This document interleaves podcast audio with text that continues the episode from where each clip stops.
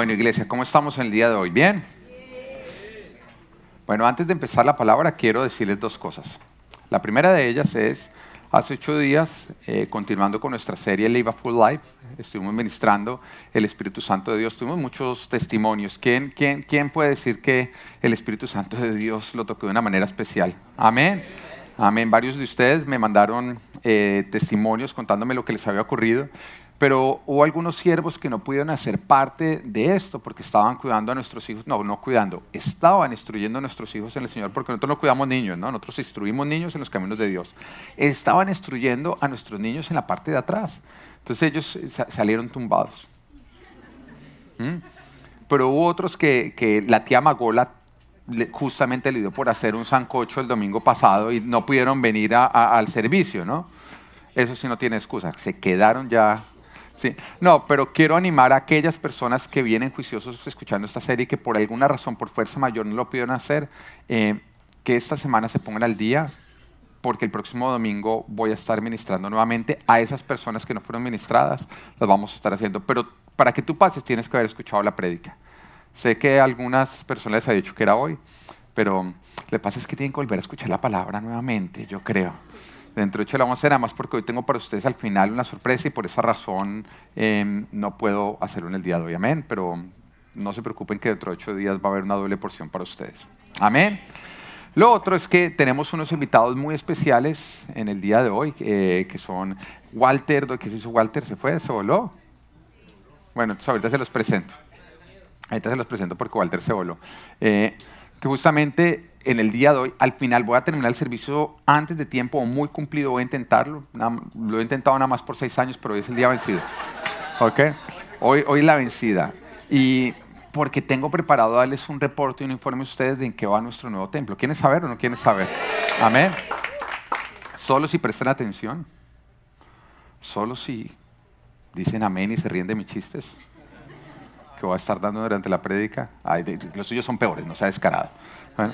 Eh, voy a estarlo haciendo al final. Amén. Bueno, entonces vamos a entrar en palabra porque no levantas tu mano derecha y le dices, Señor Jesús, yo sé que tú estás en este lugar y yo sé que tú me vas a hablar. Ayúdame a escuchar, a entender y a practicar. Usa el pastor, háblame a través de él.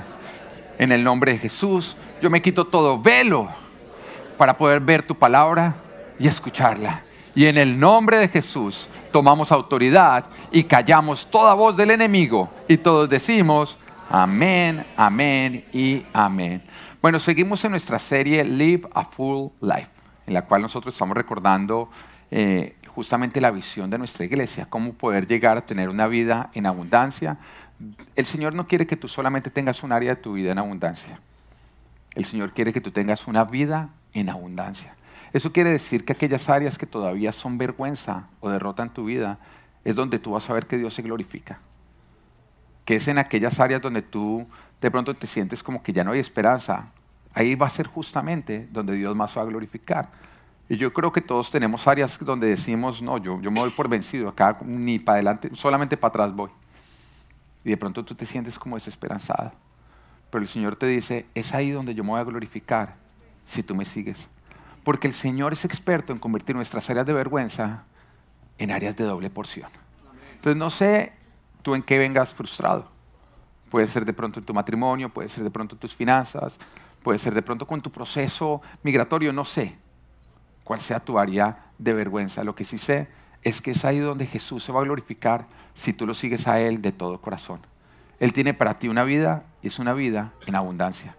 Y venimos a lo largo de esta serie viendo cómo podemos fortalecernos en, nuestra vida y hemos dividido nuestra vida en cinco áreas. ¿Cuáles son esas cinco áreas?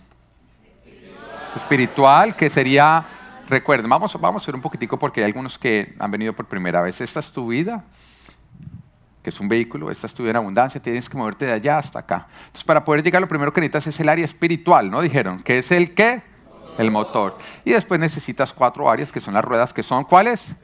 Relacional, física, profesional y ministerial. Y de esa manera vamos a desarrollar una vida abundante donde podremos impactar qué? Nuestra familia. nuestra sociedad y los lugares de mayor necesidad.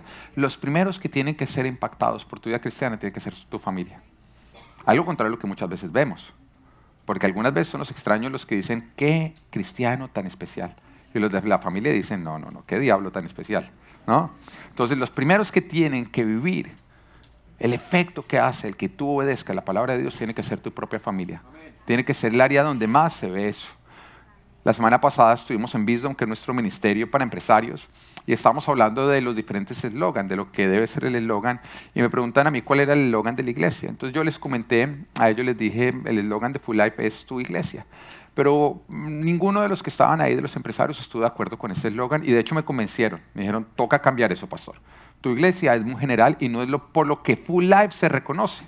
Y en ese momento una pareja... Eh, empezaron a tomar la palabra y ellos dijeron, Full Life tiene que ser, su eslogan tiene que, ver con respecto a las cinco áreas. Y ellos decían cómo Full Life ha sido usada por Dios para organizarlos a ellos, para que ellos tengan crecimiento en su relación con Dios, en su relación con su, eh, como matrimonio, con su familia, con las demás personas, en su área financiera, en su empresa y así en cada área de su vida. Ellos dicen, entonces si nosotros vamos a tener un Logan, tiene que ser un Logan donde se sepa que cuando tú llegas a Full Life, no solamente vas a conocer a Dios, sino vas a poder vivir a Dios.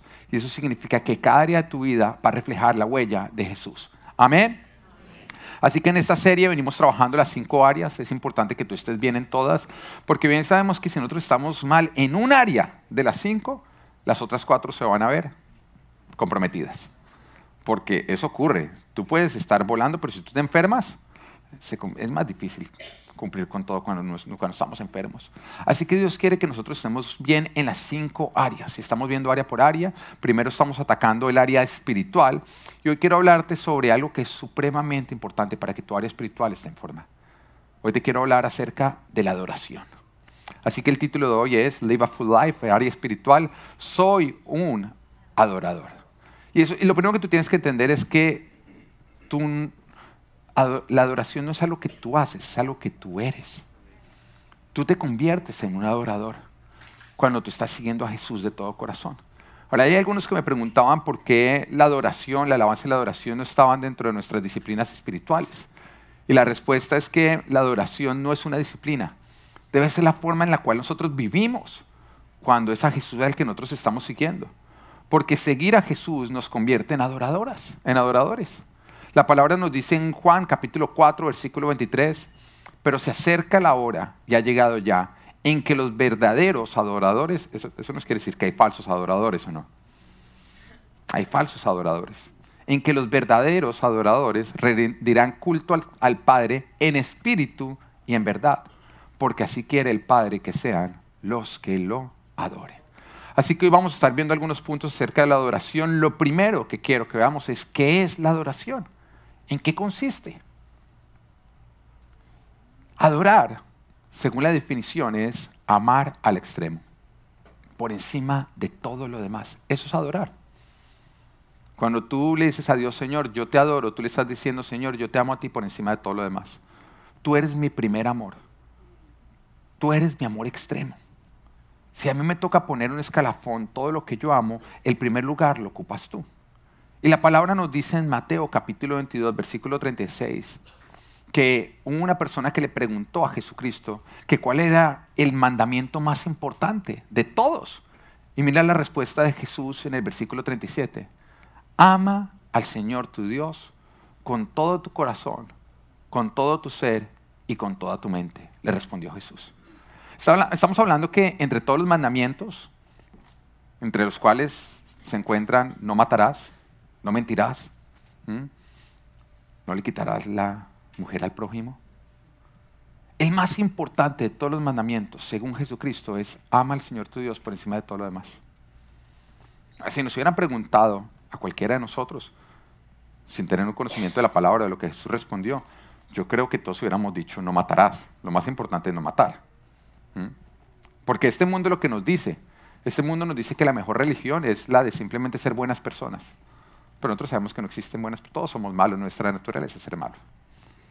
Ahora, que hay unos mejores que otros. Cuando nos compramos a los hombres, hay veces que podemos sacar pecho y decir, yo soy mejor que él. Pero como el estándar en el cual nos tenemos que medir es Dios. Eso quiere decir que todos nosotros nos rajamos, somos malos. Porque cuando tú comparas lo bueno que tú eres con respecto a Dios, pues sale a la luz la verdad y es que todos nosotros somos malos. Pero sabemos que en este mundo de pronto hubiéramos dicho que el mandamiento más importante no matarás, pero no fue lo que Jesús dijo. Lo más importante es ama a Dios por encima de todo lo demás. Eso quiere decir que la adoración a Dios es cumplir con el mandamiento más importante. Y que cuando Dios no es el objeto de tu adoración, tú no estás cumpliendo con el más importante de los mandamientos. Tú puedes estar cumpliendo con todo lo demás, pero no estás cumpliendo con el más importante. Ahora, entendamos algo, adorar es amar al extremo, por encima de todo. ¿Qué es alabar? dar un cumplido. Alabar es dar un cumplido a alguien o a algo.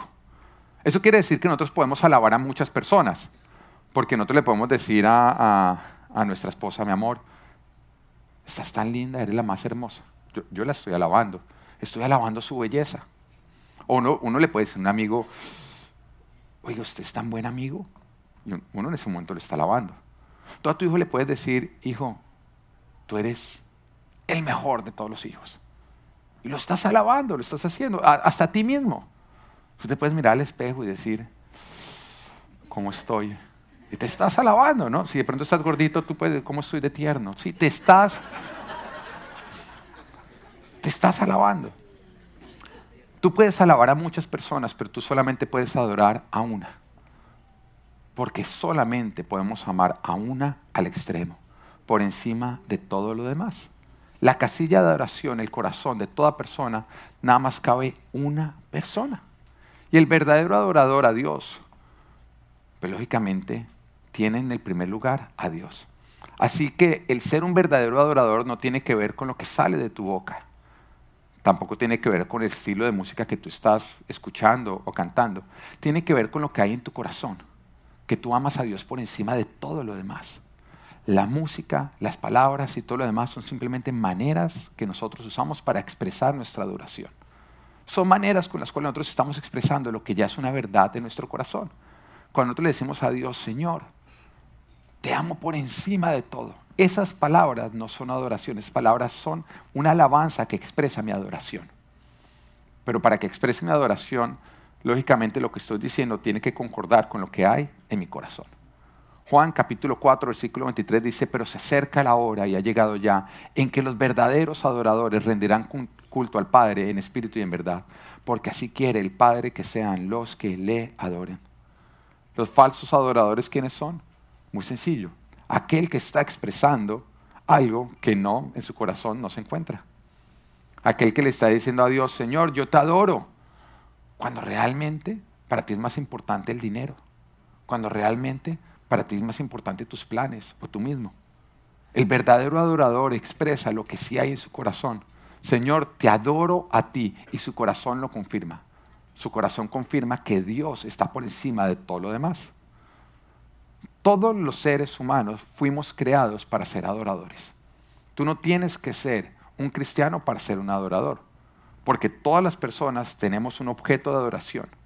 Lo que pasa es que no todas las personas adoran a Dios.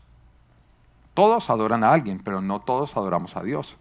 Hay algunos que adoran a otras personas. Aman a un ser humano por encima de todo lo demás. Puede ser su novio, puede ser su esposo, pueden ser sus hijos, que los aman por encima de todo lo demás, aún por encima de Dios mismo. Hay algunos que el objeto de su adoración son sí mismos, estos son egoístas. Siempre están buscando, e, esos son todo para mí, todo para mí, todo para mí, todo para mí. Siempre están pensando es en ellos mismos. Yo por encima de todos los demás. Otros pueden adorar al dinero, la fama. Pero todo ser humano tiene en su corazón un primer lugar que algo lo ocupa. Pero cuando tú adoras a Dios, tú le estás dando a Dios ese primer lugar. Dios es el verdadero dueño del primer lugar de tu corazón. Alabar a Dios cuando otro es el dueño de tu oración, es una falsa adoración. Y esto se conoce como idolatría. La idolatría es cuando tú estás alabando a Dios, o puedes estar alabando a Dios o no alabando a Dios, pero en tu corazón hay alguien que está por encima de Dios. Eso se conoce como un ídolo. Tú le estás dando a un ser humano, a un objeto o a ti mismo una condición de Dios, un lugar que le corresponde es a Dios. Y cuando nosotros miramos en todo lo que es la historia bíblica, nos encontramos en que el pueblo de Israel, en la época en que ellos fueron más idólatras, Estamos hablando de una época en que ellos estaban en decadencia y estaban bajo maldición porque eso es lo que produce la idolatría. La idolatría produce que tú estés bajo maldición y que tú estés bajo decadencia. Porque tú encuentras la bendición en aquello que tú tienes como tu objeto de adoración, es lo que te va a bendecir. Y tú puedes amar mucho a tu hijo, pero tu hijo no te puede bendecir. No tiene atributos de Dios. Y esto era lo que le estaba pasando al pueblo de Israel. Ellos en esa época tenían en su primer lugar otros ídolos. Sin embargo, al mismo tiempo, ellos seguían yendo al templo a ofrecer sacrificios a Dios. Levantaban sus manos, parecían ser muy espirituales, pero no eran espirituales, eran religiosos. Porque a los ídolos les estaban dando el primer lugar. Por lo tanto, a los ídolos les daban lo mejor, lo primero. A Dios le daban lo bueno, lo segundo. Idolatría es cuando tú le das a Dios lo bueno, pero tú le das a alguien diferente a Dios lo mejor. Si tú te guardas la primera parte para ti, la mejor parte para ti, y a Dios le das la segunda parte, tú estás practicando idolatría. Y vayamos al inicio, Caín y Abel, los hijos de Adán y Eva. Nos dice la palabra que cuando ellos obtuvieron el primer fruto de la tierra, el primer fruto de su esfuerzo, Caín se presentó delante de Dios y le presentó lo bueno. No dice que fue una mala ofrenda, fue lo bueno. Sin embargo, Abel, que fue el primer adorador, se presentó y le presentó a Dios qué? Lo mejor, el primer fruto de su trabajo porque siempre lo primero es lo mejor. En otras palabras, cuando él recibió, antes de pensar en él, en qué voy a hacer, qué me voy a comprar, qué voy a hacer con esto, cuáles son mis planes, antes de él pensar en eso, él pensó en Dios, cómo voy a, cómo, cómo voy a honrar a Dios. Mira la oportunidad que tengo de darle a Dios. Ahora, Caín, ¿por qué no lo hizo? Porque él estaba pensando, pues si le doy a Dios lo mejor, pues yo me quedo con lo peor, no había fe. En cambio, Abel era diferente, él sabía que si él le daba lo mejor a Dios, Dios no se iba a quedar con eso porque a Dios nadie le gana andar. Él sabía que cuando él le daba lo mejor a Dios, la parte que le correspondía a él era lo que Dios le iba a devolver, lo que le iba a dar de vuelta. Si yo le doy lo mejor a Dios, Dios me va a dar lo mejor a mí. Y entonces nos dice la palabra que el Señor miró con agrado a Abel, pero con desagrado a Caín. ¿Por qué miró con desagrado a Caín a pesar de que Caín le estaba trayendo una ofrenda? Muy sencillo. Porque esa ofrenda estaba evidenciando que el corazón de Caín se había hecho un ídolo. Que tenía amor al dinero, que tenía amor a sí mismo. Mientras que estaba mirando a Abel y decía, este es un verdadero adorador. Porque el primer lugar de su corazón me corresponde a mí.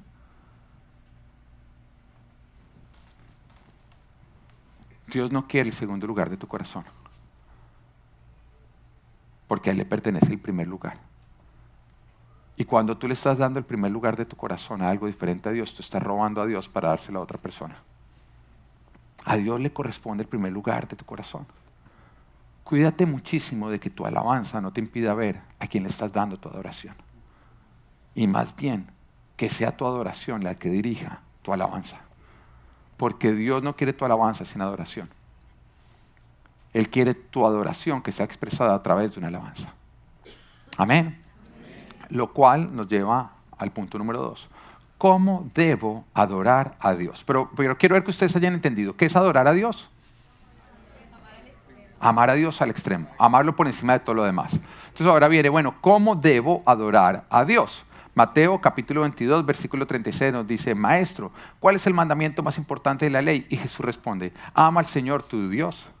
No termina, dice, con todo tu corazón, con todo tu ser y con toda tu mente, le respondió Jesús. Acá no está diciendo ámalo con la música, ámalo levantando las manos, aunque la, música y las manos son maneras como se expresan, no es lo que Jesús está diciendo. Él no está diciendo, mira, muy sencillo, tú vas a poner eh, Jesus Culture y tú vas a levantar las manos y se adora a Dios. No fue la respuesta. Él no está hablando de un tipo de música, de un estilo de música, Él no está hablando de la manera en que nosotros levantamos nuestras manos.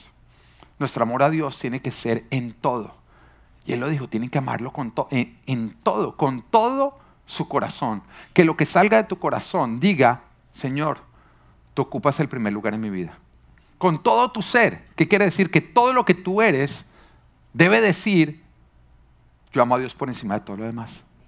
Y con toda tu mente, que lo que hay en tu mente debe expresar que tú amas a Dios por encima de todo lo demás. En la mente es una batalla o no, pero ¿qué está ganando la batalla? Cuando el diablo te mete basura en la mente, ¿tú permites que sea esa basura la que gobierne tu mente? ¿O tú permites que tu adoración sea la que pone en orden todo lo que está ocurriendo en tu mente? La que entra diciendo, por favor, todos esos pensamientos se me salen porque acá gobierna Dios, a quien yo amo por encima de todo, con toda mi mente. Juan capítulo 14, versículo 15 dice, si ustedes me aman, obedecerán mis mandamientos. Acá está hablando Jesús y dice, si ustedes me aman, obedecerán mis mandamientos. El obedecer es el resultado de adorar. Ah, lo, tienes que entender. Hay algunos que dicen, entonces me toca obedecer a Dios para amarlo. No, tú vas a ser obediente a Dios porque has decidido amarlo. El obedecer no es para ganarte su amor. El, obedecer es el resultado de que tú ya eres amado por Él y que tú lo amas a Él por encima de todo lo demás. Porque cuando tú amas a alguien, tú buscas hacerle bien a esa persona. No es acerca de ti, es acerca de la persona. E, esa es la razón por la cual muchos matrimonios fracasan. Porque convierten el amor en querer. Y la diferencia entre amar y querer, ¿sabes cuál es? Que el que quiere una flor la arranca, el que la ama le echa agua. Esa es la diferencia. Y hay algunos que en su matrimonio es acerca de arrancar, es acerca de arrancar. Es yo quiero, yo quiero, yo quiero, yo quiero. Están arrancando. Entonces son dos personas que empiezan a arrancarse, arrancarse, arrancarse. Dice, ¿por qué? Porque se acabó el amor. Porque tú lo acabaste.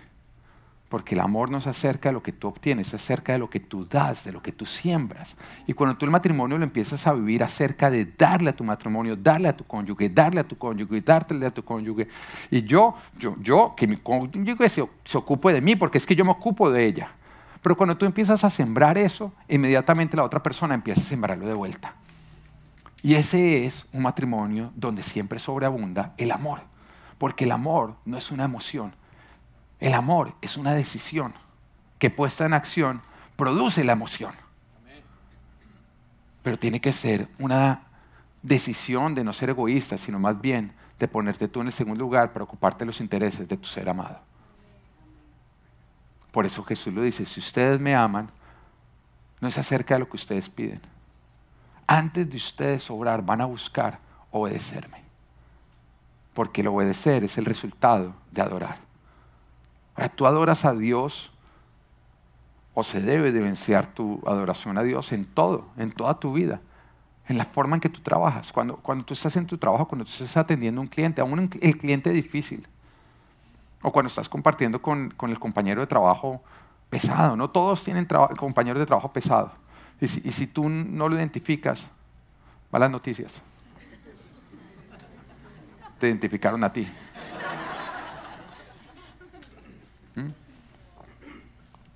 Personas que son difíciles de amar o no. Hay personas que son bien difíciles de amar. Que cuando el Señor dice amarás al prójimo como a ti mismo, dice Señor, esta tiene que ser la excepción a la regla. Este. ¿Mm? Pero es ahí donde se debe evidenciar que tú adoras a Dios. Cuando tú te niegas a ti mismo y a través de amar al prójimo, que no merece ser amado, pero es el que más necesita ser amado, tú te estás negando y estás amando. Y eso es lo que Dios está mirando y está diciendo, yo soy lo más importante para ti. Yo soy lo más importante para ti porque tú no estás pensando en, mí, en ti, tú estás pensando en mí. De hecho, em, tú sabes cómo puedes llegar a vivir la misión. ¿Cuál es la misión de Full Life? ¿Vivimos por qué? ¿Qué, debe estar escrito en la puerta de tu casa antes de salir? ¿Qué es lo que tiene que escribir? Oiga, tan diferente que sería nuestra vida si así fuera todo, ¿no? Cuando tú vas a salir de la casa y dices, bueno, voy a enfrentar este día como viviendo por principios y no por emociones, porque es que las emociones nunca nos van a guiar a algo bueno. Son una montaña rusa, siempre nos van a llevar a la destrucción. Las peores decisiones que hemos tomado en la vida ha sido porque le seguimos el consejo una emoción. Y además es que las emociones siempre llegan en el momento en que menos deberían llegar uno está peleando con la esposa, tratando de resolver y en ese momento la emoción venga a decir, venga, venga, tengo una idea. Y nunca es una buena idea o no.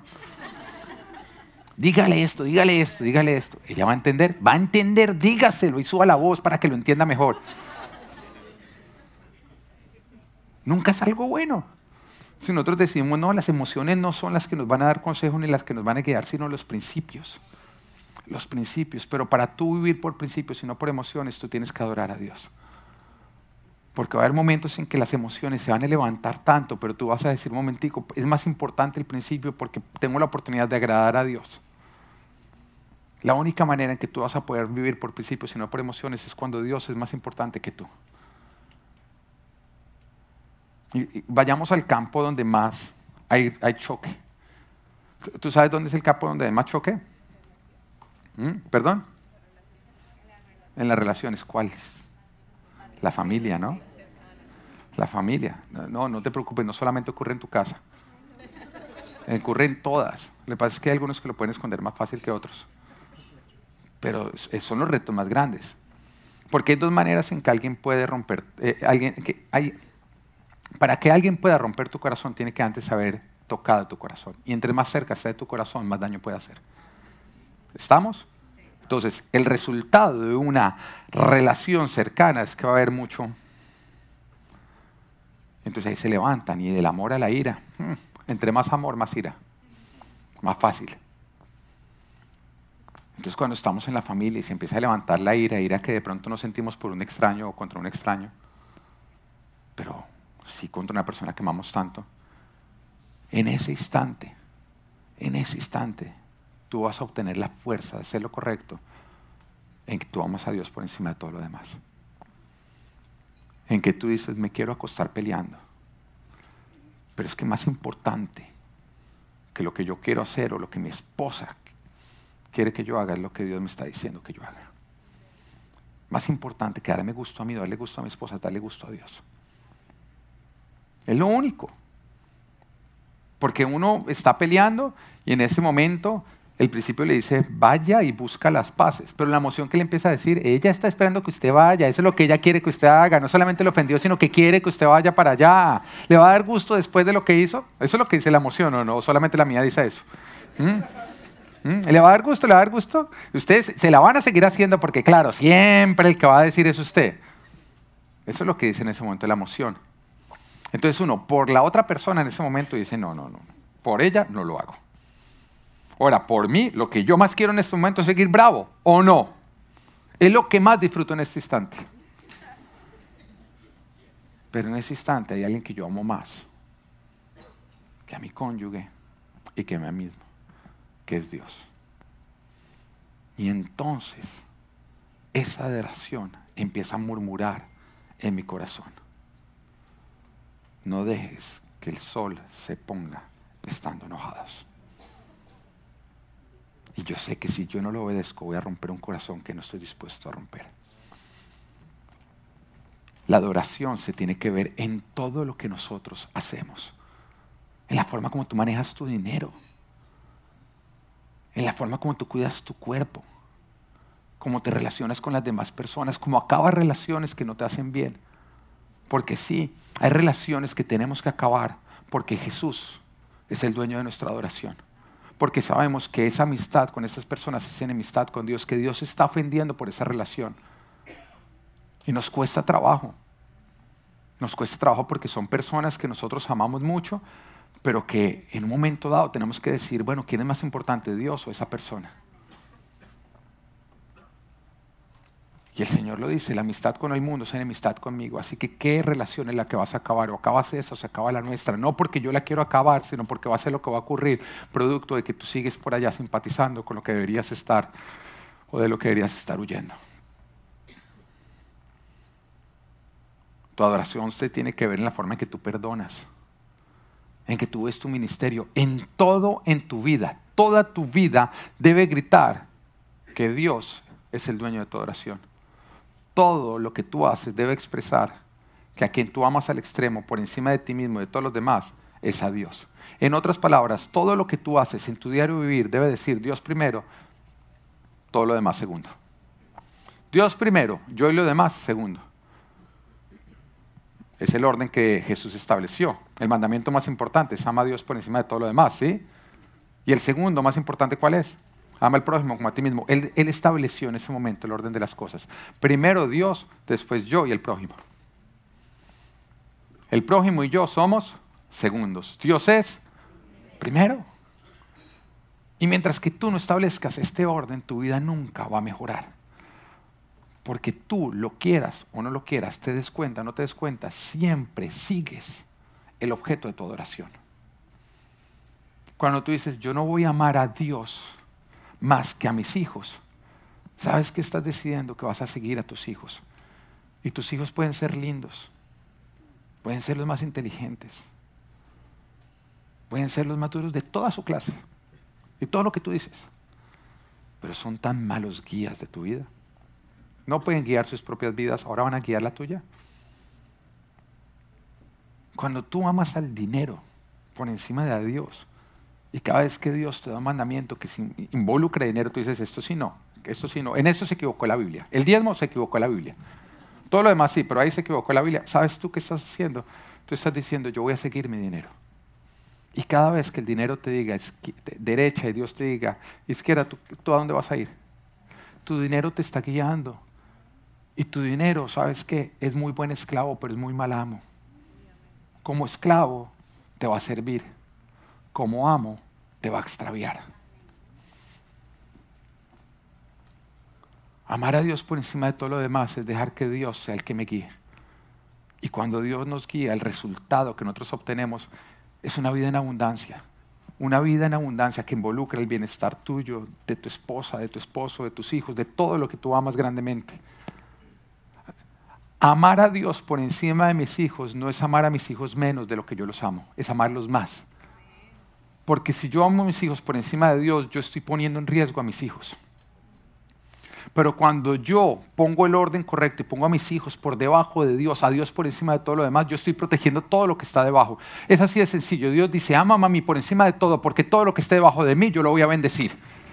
Y todo lo que esté por encima de mí, lastimosamente, no lo voy a bendecir y está bajo maldición.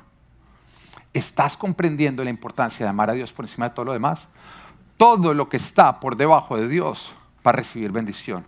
Todo lo que va, está por encima de Dios va a recibir maldición.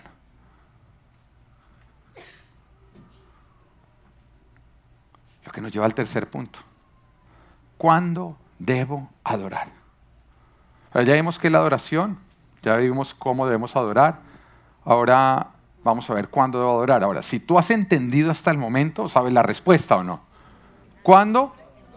Siempre o no. Todo tiempo debemos amar, debemos adorar. Ahora, cuando digo todo tiempo, estoy diciendo en las buenas y en las malas. Porque es fácil decir todo tiempo. Ah, ok. ¿Y cuando estás en las malas, estás adorando?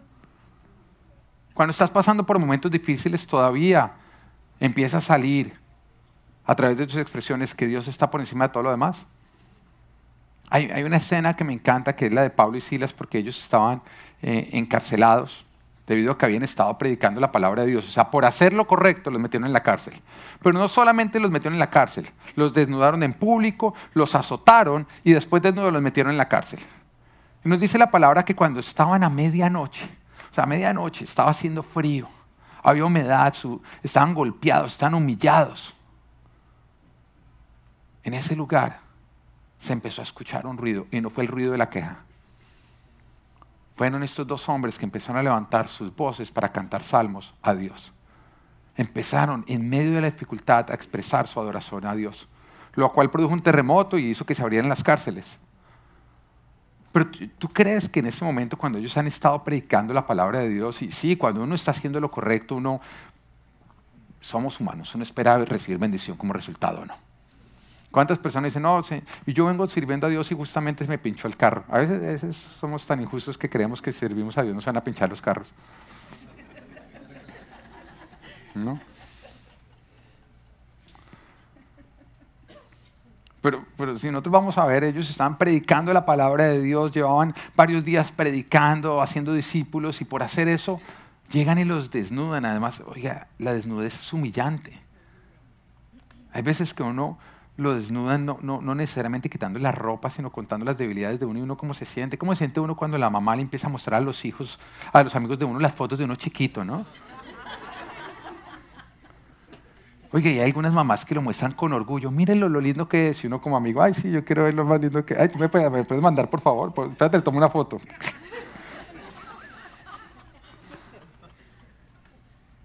No estoy hablando de ti, Doris, no fue, sabes que te mostraste las fotos de José. Coincidencias. Y uno se siente avergonzado. Ahora imagínese donde uno no, o sea, es uno expuesto, desnudo completamente, es humillante. Pero además de eso, golpeado por hacer lo correcto, además de eso, metido en un lugar, en una cárcel, sintiendo frío, sentir frío, ¿cómo es de incómodo o no? Y en esa situación yo le voy a decir que era lo último que Pablo y Silas querían hacer. ¿Sabes qué era lo último que ellos querían hacer? alabar a Dios.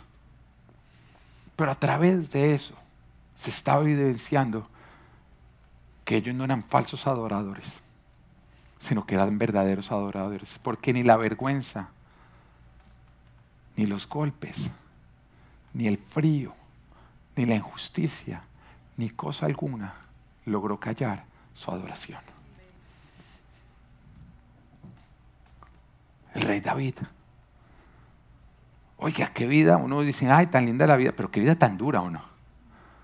Porque fue un hombre que tuvo que pasar por muchas cárceles, golpes, vergüenzas, cadenas. Pero en lugar de quejarse, cada una de esas situaciones se convertía en una oportunidad para escribir un salmo. Y por eso se conoce como el compositor de salmos. Pero la mayoría de los salmos no fueron escritos en los, en los buenos momentos, sino en las adversidades donde la adversidad en ese momento cogía y iba hasta lo más profundo de su corazón y le decía que salga lo más profundo de tu corazón a flote. Y sabes que salía un salmo.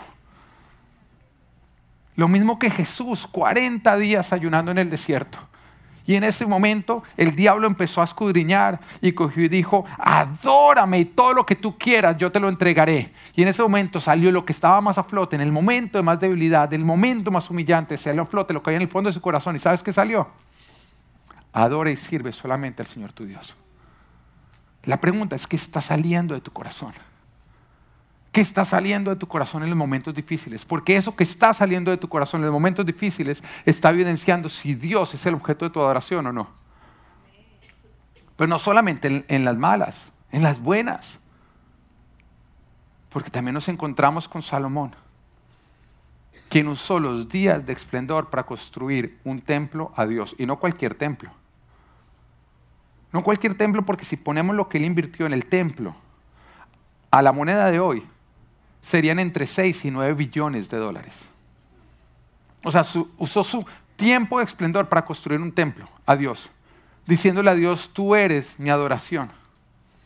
Y por lo tanto son un ejemplo estas personas de que la adoración en las buenas y en las malas. Porque lastimosamente hay algunos que en las buenas levantan los brazos y dicen Dios, tú eres lo más importante, pero en las malas los bajan y le sacan la lengua. Mientras que hay otro que en las malas levantan los brazos, buscan a Dios, Señor, yo me comprometo contigo, pero cuando están pasando por las buenas, se pierden. Porque hay quienes se pierden en las malas y hay quienes se pierden en las buenas. Hay quienes vienen acá diciendo, no, es que estoy mal económicamente oremos para que mi negocio salga adelante y empezamos a orar, orar, orar, orar y de pronto se desaparecen. Y cuando, oye, no, no, volviste nunca a la iglesia, no, es que mi negocio se disparó y ando súper ocupado para trabajar. Trabajando, no puedo ir a la iglesia, ¿por qué?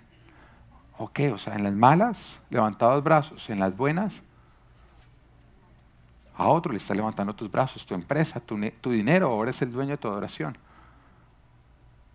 Mientras que hay algunos que en las buenas lo hacen y cuando están pasando por una dificultad, Señor, te vi, no te conozco. La pregunta es qué se está evidenciando en tus buenas y qué se está evidenciando en tus malas. ¿Qué está saliendo a flote? ¿Qué es lo que está emanando tu corazón? Porque si tú eres de los que en las buenas levantan los brazos y en las malas los bajas, o al revés, solamente se evidencia que Dios no es el objeto de tu adoración, sino el objeto de tu interés. Que tu relación con Él es por interés. Por interés. ¿O no sería así si tú tienes un amigo que a causa de que te está yendo bien se acerca, pero cuando estás pasando por una dificultad no te vuelve a contestar el teléfono? ¿Tú qué dirías de ese amigo? su amistad no era sincera o no. Era un interesado, estaba detrás mío con interés. ¿Cómo estás obrando tú con Dios? También por interés. O estás mostrando en las buenas y en las malas que Dios es el dueño de toda oración.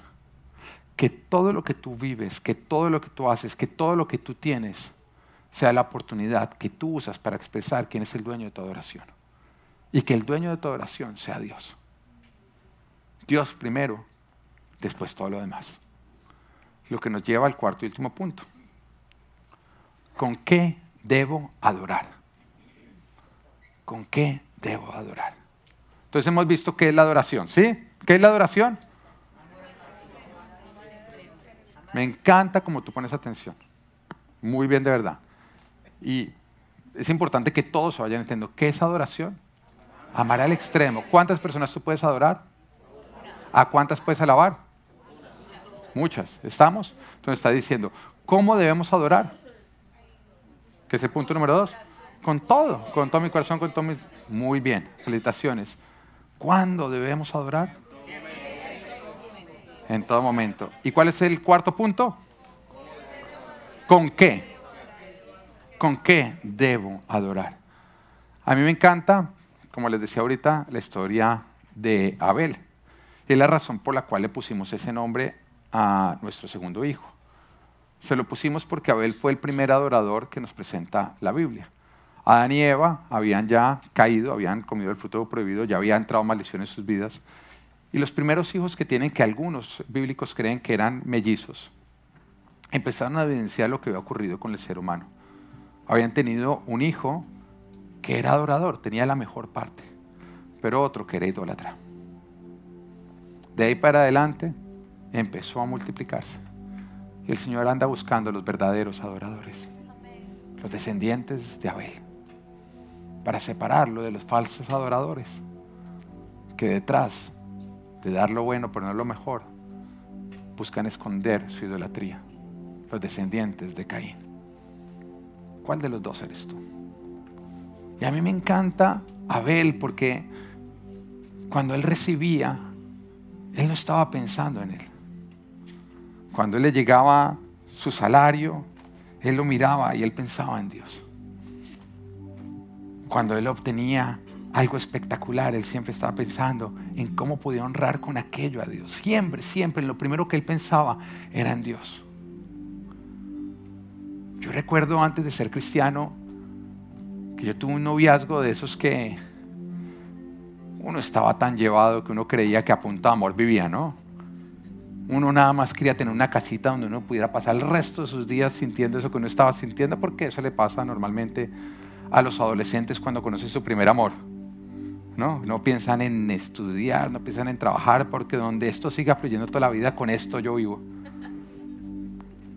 Y yo recuerdo que con mis papás íbamos de vacaciones y ellos nos daban a nosotros un, un dinero para comprarnos cosas. Y había un día que lo dedicábamos para ir al mall. Y cuando lo dedicábamos para ir al mall, mis hermanos iban y se metían en los almacenes donde ellos podían comprar sus cosas, pero yo no yo me metía en los almacenes donde iba a poder comprarle cosas a esa novia. Y siempre que yo iba pasando por un almacén de, ropa de mujer, yo me quedaba así mirando. Y los de hombres pasaba derecho, me quedaba así mirando. Todavía lo hago por mi esposa siempre. Y todo lo que yo estaba pensando en ese momento cuando recibía era en cómo yo le podía expresar a esa persona que yo la amaba mucho. Ahora, eso era antes de conocer a Dios. Con mi esposa ya no es igual. Porque ella ya no ocupa el primer lugar. Como equivocadamente yo permití que esa exnovia lo ocupara y por lo tanto me trajo muchísimos dolores. La relación que tenía con ella, no ella. La relación que yo permití. Ahora entendemos que lo primero es Dios y después todo lo demás. Y qué rico es poder recibir. Qué rico es poder vivir siempre pensando en cómo yo puedo honrar a Dios y cómo yo le puedo dar a Él lo mejor, lo primero, y a través de eso decirle, tú eres el objeto de mi adoración. Y eso fue exactamente lo que hizo Abel. Apenas recibió el primer fruto de su esfuerzo, en ese instante lo primero que empezó a palpitar en su corazón es, ¿qué cara va a tener? ¿Qué cara va a ser Dios cuando yo lo honre? wow, esto es lo mejor, esto es lo primero, esto es para Dios, siempre pensando en Dios primero, siempre pensando en cómo honrar a papá Dios. Y eso lo convirtió en el primer adorador. Él entendía que a Dios no se le honraba dándole lo bueno, que a Dios se le honraba dándole lo mejor, o sea, lo primero, pensando en Dios antes que en nosotros mismos, aun cuando esto le costó la vida, porque su hermano, él sabía dar lo bueno, pero no lo mejor, era un idólatra y un asesino. Y terminó quitándole la vida a Abel, porque los falsos adoradores no soportan los verdaderos adoradores. Los falsos adoradores no soportan los verdaderos adoradores. Y uno lo vive. Uno lo vive. Yo, yo recuerdo cuando yo empecé a vivir la iglesia, el Señor empieza a transformar mi vida, a cambiarla. Mis parientes que no eran cristianos, en ese momento veían el cambio, veían como Dios me veía. Yo había dejado drogas, alcohol, una vida desordenada y ahora había empezado a vivir una vida organizada. yo recuerdo que ellos se acercaron y, y la primera pregunta que me hicieron fue, ¿y cuánto le están pidiendo en la iglesia? Yo miraba y decía, esto, es lo primero que sale de ustedes. Para ustedes lo más importante es cuánto yo le estoy dando a Dios. No se están dando cuenta todo lo que Dios me está dando a mí. Porque claro, un falso adorador siempre va a estar incomodado al ver un verdadero adorador. ¿Cómo es que tú piensas en Dios antes que en tu familia? ¿Cómo es que tú piensas en Dios antes que en nosotros? ¿Cómo es que tú piensas en Dios antes que en ti? Y fue lo que le pasó a Caín. Caín no soportó a Abel porque ¿cómo era que tú, Abel, piensas en Dios antes que en ti? ¿Cómo es que tú piensas en Dios antes que en nosotros, en nuestros padres? ¿Cómo es que tú estás pensando en Dios antes que en todo lo demás? Eso no se puede, eso está mal. Y empezó un ataque hasta que terminó acabando con su vida. A pesar de eso, Abel, mientras tuvo vida, no permitió que nada apagara su adoración. Y por lo tanto sigue siendo testimonio para nosotros hasta el día de hoy. Porque él no permitía que los ataques de los demás definieran su adoración. Estaba un día Jesús sentado en el templo, al lado de donde se depositaban todas las ofrendas. Nos dice la palabra que él estaba viendo como los ricos llegaban y daban grandes ofrendas. Y él guardaba silencio. Pero de pronto vino una vida pobre que le entregó dos monedas de poco valor. Pero que Jesús sabía que era todo lo que ella tenía. No tenía nada más. Y cuando entregó estas monedas de poco valor, todas las demás personas empezaron a criticar. La criticaban, que cómo era que echaba dos monedas de tan poquito valor.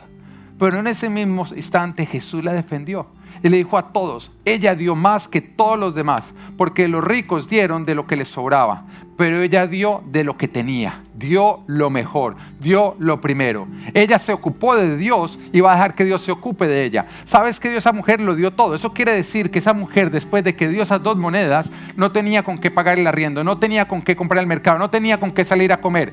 Muchos dirían, mucha bruta, entró en problemas. Pero cuando tú pones tu confianza en Dios, Dios será el que cuide de ti. Cuando tú pones tu confianza en lo creado, harás de lo creado un ídolo. Y lo creado, ah, le fue entregado al hombre para que nosotros lo enseñoreáramos, no para que se enseñoreara de nosotros. Lo creado nos fue entregado a nosotros para que nosotros nos hiciéramos Señor de aquello, no para que lo hiciéramos nuestro Señor. Tu adoración no se mide por lo que tú le das a Dios se está midiendo también por lo que tú le niegas. Porque cuando tú le das lo bueno a Dios y le niegas lo mejor, tú le niegas tu verdadera adoración. Ahora acá no te estoy hablando de dinero, aunque el dinero es una manera como se evidencia dónde está el corazón del hombre. Es con lo que más problema tenemos.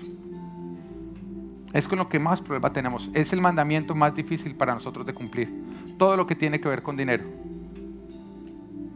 Si yo te digo a ti, honra a Dios, respetando a tu marido, tú no tienes problema con eso.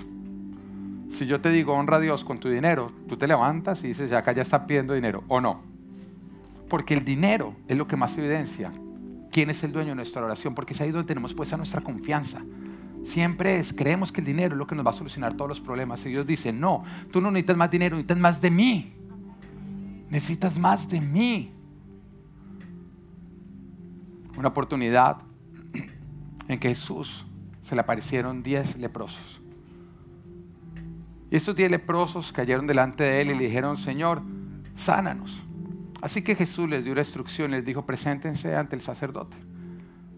Los diez leprosos iban de vuelta hacia el sacerdote, cuando de pronto en el camino quedaron completamente sanos. Su piel quedó como la de un bebé. Los diez quedaron completamente sanos. Pero nos dice la palabra, la palabra que solamente uno se devolvió a darle la gloria a Dios. Y cuando ese se devolvió, Jesús le dijo, ¿y acaso no quedaron sanos también los otros nueve? ¿Por qué no vinieron a darle la gloria a Dios? Y cuando yo leía esto, yo podía ver que muchos hemos recibido el toque de Dios, pero poco le hemos permitido a Él que se convierta en el objeto de nuestra adoración. El Señor a mí me transformó mi vida. El Señor me dio vida. Y mi manera de devolverme a darle las gracias es empezar a seguirlo con todo mi corazón, a obedecer todo lo que Él me dice. Todo lo que hago es simplemente para decirle lo que hiciste por mí y en mí. Señor, ahora úsame. Cada uno de nosotros tiene un llamado, tiene una asignación dentro del reino. Tu adoración es rendir tu vida para hacer de Jesús tu vida. Pero la pregunta es, ¿es Jesús tu vida? ¿Quién es el dueño de tu adoración? ¿Estás realmente siguiendo al Señor con toda tu vida y con todo tu corazón, con todos tus talentos, con todo lo que tienes? ¿Realmente te estás devolviendo a Jesús a decirle, acá estoy, todo lo que soy, todo lo que tengo, todo lo que hago, te pertenece a ti para ahora seguirte?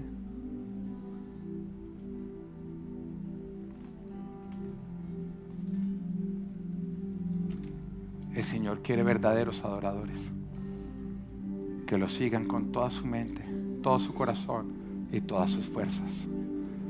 Ser adorador es tu llamado. Vivirlo es vivir para lo que fuiste creado. Para adorar al Padre. Amén. Que Dios te bendiga.